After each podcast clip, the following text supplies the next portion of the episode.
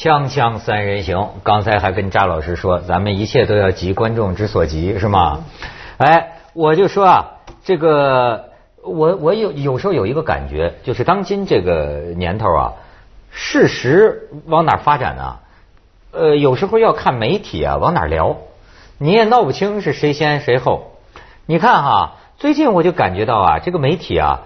呃，似乎有一种倾向，因为前一阵儿咱们都在说嘛，婚姻法的这个司法什么解释出来了，婚姻法。新婚姻法的离离婚法嘛？呃，哎，是是有有人我我我我基本上听到的好像这个婚姻法全是讲离婚的事嘛。徐老师，你这就一语中的吧？你这就叫急媒体之所急了。我觉得呢，中国最新离婚法一公布啊，眼睛最毒的教授。没错，现在有有的媒体哎就在罗列一些不完全证据。哎，好像有点往这儿聊，就是好像就是说啊，有点想让人们形成这么一种推理，就是说因为这个新婚姻法的司法解释，导致现在啊促进了离婚，促进你看啊。说齐老师怎么皮叫什么？你看不笑肉笑。你看，首先娱乐报道就推波助澜了，说张柏芝离婚后身价暴升，十分钟竟然赚三百万。当然，主要还不是说这个啊，媒体称婚姻法新解后，重庆登记结婚减了三成。教授说，留法女学生都是潘金莲，这不是这个，这不是啊，就是什么啊？武汉房产加名征四分之一百分之四契税，称合乎国家规定法律条文，反正林林总总吧，说的这些个事儿，就是说啊，我们组里小姑娘也说，说她身边有的夫妻，这个婚姻新婚姻法司法解释一出来，两口子就离婚了，哎，能是为了这个就离吗？说是这玩意儿，就是肯定是跟财产有关系，对吧？这婚姻法的诠释我没看原原文，不就是区别就在就就跟子东说的似的，主要是一旦离婚以后，这个财产怎么瓜分的问题，对吧？怎么瓜分？是男的就还是男的，对，瓜分财产不？因为这个事情到了这一步上，已经把我们这个人类就是生活人生里边最美好的东西啊，爱情已经变成了瓜分完毕。冷冰冰的一个交易问题这是错的地方，这是最错的地方。我觉得人要离婚，应该趁还有爱的时候就离，离婚也应该有一份爱。哎呦，然后好像那个时候啊，是什么都好说。就是说，你怎么说吧，你你你，反正你一起生活过的人。你不管多长，以前讲一夜夫妻百夜恩啊，不是吧？百日恩，百日恩，徐老师都是一夜的，都是一夜。原来你你一起，如果你有好几年，如果你有好几年，嗯，你不管怎么样，这是你人生当中这么重要的人，这么重要的事情，你你你真的不应该到了什么瓜分啊，或者是对阵啊、战斗啊这样的一种状态。你但是啊，也有的时候是什么呢？你说还爱的时候离吧，这个爱呀，他要一翻过来就是恨，就是他那时候还恨。我知道有的时候还恨的时候，你知道吗？那弄得你财产上没法弄。这个女方并不是真的说想要你这么多钱，她就是她还爱着你嘛。那么你你你你你找了别人，不是想离，不想跟你过了，但是你找了别人了，他这个爱变成恨了。于是这个时候他这个恨呢，有可能在财产上，非理性，只能用这种方式来惩罚你，惩罚你。那个时候特别难办，你全得给我，你怎么办？所以就要靠现在的离婚法嘛，是吧？啊，又绕回来了，又绕回这个。但但是其实这个法律，我我其实觉得我不是不同意，哎，我觉得就是说这把这好多事情说明白了，呃，有它的好处，反而好。就在结婚之前，那个如果是就是这种就是就冲着这个男的的房子或者财产去的，你也就躺明了嘛。对吧？你到底这个这个时候，你干脆就婚前就协议好了。既然现在的新的法律让你拿不着他的房子了，你也就干脆等于摆明了。因为男人有的时候，尤其是这种，我这个可能说男人不不不不不全是这样了，反正就是这种有钱有地位、上了岁数的人，可能他都有一种幻象，就是说这个年轻的像我女儿或者像我儿子一样大的人呢，他是看上了我的魅力。他不是就是冲着我的钱来的，所以在这一层，他可以给自己一个幻象，就是说我们是爱情，你知道吗？太透彻了，真的是我们是爱情残酷了，这真的太残酷了。不，这个叫你你你你要就像张爱玲，她要把你我们觉得张爱玲怎么这么苛刻一个人？她要把人生你打一个黑底子，然后在上面再描一些你什么葱你的意思说那些结婚的，他们有一定年龄差距的，都是一个。比方说孙中山觉得宋庆龄爱他，毛泽东觉得江青爱他，这个爱上的当然不是他的衰老的身体啊，自古嫦娥爱少年，我从来觉得这个是一个假象。但是孙中山也不光一个身体啊，的确，这是一个综合的，对对对，综合的，而且他还不是那么老嘛。你比如说，你说邓文迪爱上了默多克，是爱上他的身体，还是爱上他的钱和地位和他所有的这个这个男人的能力？对吧？你可以说它是一个综合的咱得当中医，咱不能让西医的方法去聊嘛。对，它不能说它是一个综合性的效应，化学反应发生，你不能再分析它的元素各占多少比例。但是绝对，他和他爱上了一个帅哥，一个年轻的，又是很很有能力的，是两回事儿。你以为他爱上帅哥就是能爱上他什么吗？他可能也只是一个，也是一个假象啊。那帅哥更是假象了。不是假象啊，是很真实的呀。就所以为什么这其实这个古老的时候的种马，这 是是是男的女的都一样的。就是说你先是爱上了一个身体，一个美好的身体。如果这个身体碰巧还很聪明，就是他脑子也很很不错，那当然就是哇一下子就全通了啊。这个是最好的，百叶都通了。对，是。但是如果不是这样的话。基本上就是是分裂的呀，你得面对这个现实，对吧？对。那么这种法律上的，就是说，他就把这个冷冰冰的这一面给你从开始就说清楚，你到底是钱。意思就是说，现在比方说一个有名的演员，爱上了一个老年才俊，对，他有十个亿，嗯，意思说现在如果他们结婚了，他那个十个亿怎么也归不到这个女的身上。是不是这个意思？不不不是，就咱们现在他的意思是说，你要图他那十个亿啊，对，那你们就说清楚，对，婚前咱就讲清楚，对吧？嗯，你要是，那你别别憋着诈骗呢，那不行，对吧？比如像就连像什么邓文迪，这大家都觉得哦，他那一出手那次，就前不久那一次，还是证明他们还是有爱情的，这也是有点瞎扯了，这这这聊哪儿去了，对吧？但是他们肯定在结婚之前有一个协议。比如说，在没生孩子，他们俩没生孩子之前，你是拿不到我这么多钱的啊，不能把我钱全拿走嗯啊。但是如果一旦生生孩子了或者怎么样，是怎么分，又是一个说法，因为证明你们两个人至少还是过了一段，有什么等等，那你就是在摇头了。对我跟你说这个，我我这老土，我对这个 实在感从从上从理智上都不能接受。嗯，我的信念是这样，很简单，我觉得男女在一起，如果说有没爱。就没意思，这是我第一。第二，什么叫爱呢？爱就是说你喜欢一个人，其实你是吃亏的，但是你以为自己占便宜。我知道这个就叫爱，就是说你，就是说你这个已经理智那面已经出来了，在你前面那句什么叫其实你是吃亏？这是事后是在旁人看或者你事后，但是你自己是不知道的。比方说你你你碰到了一个人了，嗯，你就觉得惊为天人，你就觉得这全全天下就他最好，所以我才爱他嘛，嗯，其实可能在旁边的人看来，其实其实你也很好，甚至你比他更好，或者这个人有这样这样那样的缺点，但是你是看不见的，你你因为你知道爱男女在一起，你有得必有失，最简单的说，你今天跟一个天仙在一起，可是你就放弃了跟别人在一起的机会，所以你就是失嘛，嗯，但是你爱的时候，你是看不到你的失的。这个才叫爱。如果你已经知道说，哦，我跟他在一起，我要不跟他在一起，我可以跟什么什么在一起，这么一套，那那一开始就不是爱我。那个简直就算计到那份上，简直一般人我认为开始还不是这么算。爱是有独独独占性。我我听说，我听说女的要真决定嫁给谁的时候，是算得很清楚的。不是，甚至爱也是一个分子或者分母，就是说他。呃，我看到的一种说法啊，就是说男的有的时候啊，还处于这个这个火着眼的程度大，比如说这就他的说法，就爱上，对吧？是一个幻象，这女的太漂亮了，哎呦，就为了她，就那就娶了她，对吧？男的有这样的，说一般女的真决定要嫁一个男的，对，他是多方面的，爱也是一个很重的砝码了。当然我爱他，但是呢，他也不能一无所有，甚至你知道，有些女的都都能算到一什么程度啊？就是说。好，他比我大二三十岁，对，是吧？他还有心脏病。那如果他再过二十年他死了呢？对，我很年轻就守寡，女的都能想到。这是什么？你现在你举这例子就很能说明问题。你举这个的时候就要举一个像你女儿那么大的女的，她算你什么？当然不是算你，她要看你的身体，然后看你的心，对，她要看你的心脏和钱的比例。这完全已经不是爱情了。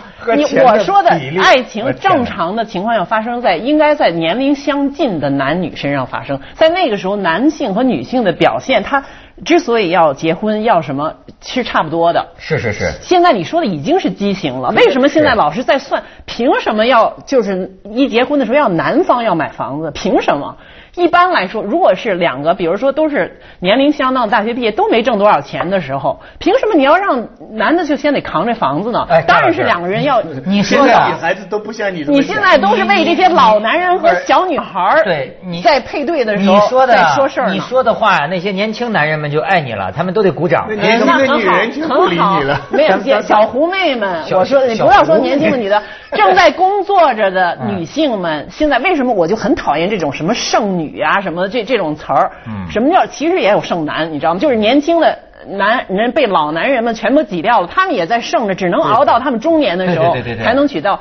女孩就是越是工作的、受过教育的、有尊严、有自尊的，她不会愿意为了一个就我就卖青春，我为了这个这个钱或者地位而去谈我跟这么一个人在一起的人，越在这个整个这种话语在整个五四文化的倒退，现在。这个社会完全是倒退，就是说，别看我们共产党，就是说实话，中国女性天生的对五四文化，共共产党讲男女平权都是很亲近的。就是说这一套东西是下来的，可是到后来我们男女平权到了铁姑娘什么男女成那呃能等半边天的，已经把女的变成男了的时候，他这个钟摆打过了，你知道吗？但是现在我们又往回打，又打过了。问题是中国历史就是钟摆。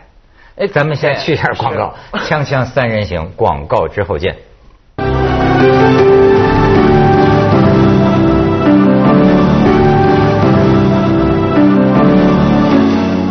看看贾老师刚才这气氛就看出来，他本来今天是有备而来，是要来啐我的，要跟你商榷嘛？不是商榷，他就是要来批判，他是要批判，对 大批判。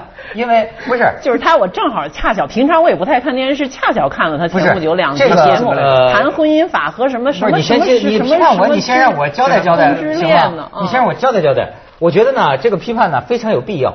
为什么呢？因为我自个儿知道，就是长期以来啊，我对这个这个什么啊女人呐、婚姻呐、爱情啊一些说法，其实我知道有一些姐妹们那是深恶痛绝，引起他们对我的这个。反感，哎，我也承认我有偏见啊，我有偏见。但是呢，这个世界上政见就是由所有的偏见加起来组成的嘛。先把他的招牌姿势，先把姿势放特低，让人舍不得啐的，觉得不是你可以不是不是我哎，我还捍卫我的观点呢。我我是说啊，与其让我改变我的偏见，改变我的观点，我想出一个更好的办法，干脆就让一个不同意我的观点在这儿呃当众公开批判我，这不是一个最好的言论？自由吗？你只要批判他什么了？没有，但是刚才咱们不是说了吗？或者是你什么大男子主义？他才不是大男人主义，小男人的大男子主义，或者怎么怎么说？反正他有点拧巴哈。但是刚我觉得一交流完了以后，其实我跟他的观点没有我想象的差别那么大。他们呃批判我不满意，对吧？对我的一些观点，尤其我还见到一群姐妹们跟我写信，那家伙恨得啊，就是说啊，对，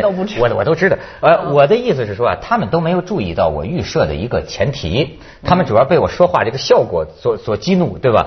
他没注意我有一个预设的前提，我的前提是啊，人生是非常具体的。嗯，呃，没有一个观点说是我能概括女人。我总是说，不是所有的女人都这样。我总是说，有一部分女人是怎么样？你注意到没有？因为人是特别具体的。没错。就像你刚才说的，什么小女人、老男人，你知道，我有时候听见这个说法，我也很讨厌。是。就是说，难道所有的小姑娘找老男人就不是爱情？就可就图财谋财害命吗？绝对不是嘛！但是呢，我确实我是男人啊，不是小小小青年找老女人也不是全是。对对对，就是说这样的那样。我的意思是说啊，我的头脑啊有双轨制，我也承认。从另一个轨上来说，你如果说啊，从统计上讲，对，也许是有这么一个比例，可是我仍然要说啊，两个人的关系是没有重复的。对，世界上有多少有这么样一个男人，就会有那么样一个女人。没错，他们俩的关系啊，这个成分呢是绝无重样的。这就对了，咱们俩就没什么脆的，碰杯吧。跟姐妹们，小小女孩跟一个呃年纪比较大又可能有钱、可能有权的男人，他可能一开始是有功利的呃呃打算，或者他能够帮我或者怎么怎么，但是久了以后，他会慢慢的爱上他。这样的例子很多。但是如果是一个二十来岁的男孩嗯，他跟一个四十多岁的女的，他个女的也给他各种各样的帮助，对，可是再怎么帮助他，他后来都很难爱上她。这个是有很多实力，不是这个，这个里边是有差别，所以我我我还是认为没有那么强的，没有你想，因为我们处在一个整个是一个男权话语的这个时代，他的描述都是这样的，实际上背后我要说，你干脆说到底，背后就是跟经济有关系，嗯，跟而女性的为什么对是吧？这个而且这种女性的生理的变化受到了一个很大的呃影响，就是生孩子，生孩子养孩子。你看，就是说，他就你我们最明显的文学作品里边，你看那个娜塔莎，就是《战争与和平》里边那个，呃，可能是托尔斯泰自己的妻子的造型，多么美好的一个少女，后来生了二十个孩子或者十几个，马上变成了一个很肥胖的胖的一个老太太了。只有托尔斯泰这样的人，才能从这种女人身上还看出她的美，就是她有一种精神上的美，但是实际上从外形上已经全变了。是什么改变了她？生了二十个孩子。男人不生孩子，对吧？所以这个，而且这个会他对他的职业、对他的脑力的发展和他的外都有影响。我觉得在这种前提，根本的问题。对，在这个前提下，就造成了你说的这种，就是说到最后怎么办呢？需要我们要回到人，就是人的这种尊严和同情心，和对这种生理，就是对你的同类。在他的成长过程当中，他的身体和心理的发展和衰落，这种你要有一个不是那么绝对自私的一个关怀和理解。爱情可以从这里出来。那你明白我说的意思吗？你跟我说啊，这玩意儿你明白？不是不是，我觉得你所指出的啊，那这是一种啊很高尚的人了。嗯，或者说很不同于低级趣味的。没，你比如说你你说的这个，就好像说啊。像是那个写情人那个法国女作家杜拉斯，老年不是有个年轻小伙子爱她吗？对对对，他总在追忆他们的第一幕，就那小伙子从人群中向他走过来，说我爱你，我爱你。对对对，我爱你那脸褶子。那么，但是实际上不是那么简单，他是文学升华，而在杜拉斯实际生活中，他确实晚年是有年轻的，一直有一个很很久的年轻的情人。但是我跟你说，为什么在他根本上有一种残酷性？说说说，徐老师，你说你说你你想说明什么呢？嗯。我想说明，在这种呃畸畸形的这种关系已经形成了惯势情况下，你忽略了一些很古老的、很基本的，其实男女应该是同龄的。哦，我明白女性，我跟你说，你想说有权有钱的女人也会喜欢男色。所以呢，呃，老年人喜欢小姑娘，这个并不是单向的，不不不，这那个也是不正常的，那个也不太正常。没有什么不正常，我觉得这个不是女的活得长，男的活得短。对你别说这有关系，到最后这种，呃，你听着呀，好好好，对他这种女的长寿，对吧？她的耐性什么等等，决定她最后长寿。你这种这种父亲和女儿的关系，到最后的呃残酷就在于，实际上这个女的的后半生完全是一个人。他的确，他也没再找年轻男的吗？再找那又变成有钱了另一个重复，那不有钱了吗？在当中牺牲了什么？就牺牲了爱情。你不要说会有前一段吗？我没说他会有爱情啊。这种就是肯定没爱情的。这种就是说，在我们像刚才没说的都有个例啊，都有个例。人家一般盛传杨振宁和他的太太是有爱情的吗？是，那牺牲爱情了吗？有这样的一个传说，但是我都不愿意想细节，这不能想了。一个二十八岁的女女女人对一个八十多岁的老人，哪怕他是上帝，他是一种什么样的感受？我真的不能想象。我们不去做评价，我认为那个个案，我也不不想做任何裁判。反过来也一样，就是，如果一个二十八岁的男人爱上了一个天才的女性，她是八十二岁。你怎么想呢？可能有照顾他身体，照顾啊，是可以啊。有这这是人类的感情啊，丰富性。对，它是丰富性，你不能去裁判这件事儿丰丰富性，有的时候你弄不清一个男人跟一个女人为什么在一起。对，没错。真是林子大了，什么鸟都有。我们现在 说了半天，还是说个案和这个普遍没错，而且女的比咱们活得长。锵锵三人行，广告之后见。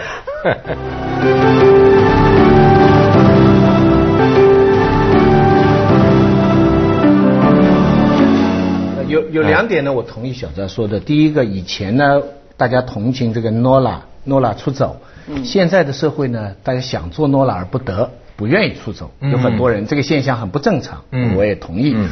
那当然了，年轻人年龄相当这样的爱情是最理想的。嗯。差没几岁这样最理想。嗯嗯。但问题是现在你看离婚法也好，社会现象、传媒也好。大量在中国目前的特定阶段出现那种权力、金钱跟年龄很大差距的男女爱情。没错。问题是来怎么看这个东西？我呢不赞成简单的把它全否定掉，说明他们都是在算计。嗯。因为其实呢，中间我们最美好的来想象。江青、毛泽东、宋庆龄，我们举一大堆例子。这是你们美好的。不不不不不不，对，当然，但你还过来，我你还可以给他想一些好的例子，比方说，我们不是都知道距离产生美吗？嗯。距离产生美，它有一个什么？就比方说，你一个二十，就不是你一个二十岁的女生吧，女生吧，她找一个二十五岁的男生，二十二岁的男生吧，她不觉得他年轻。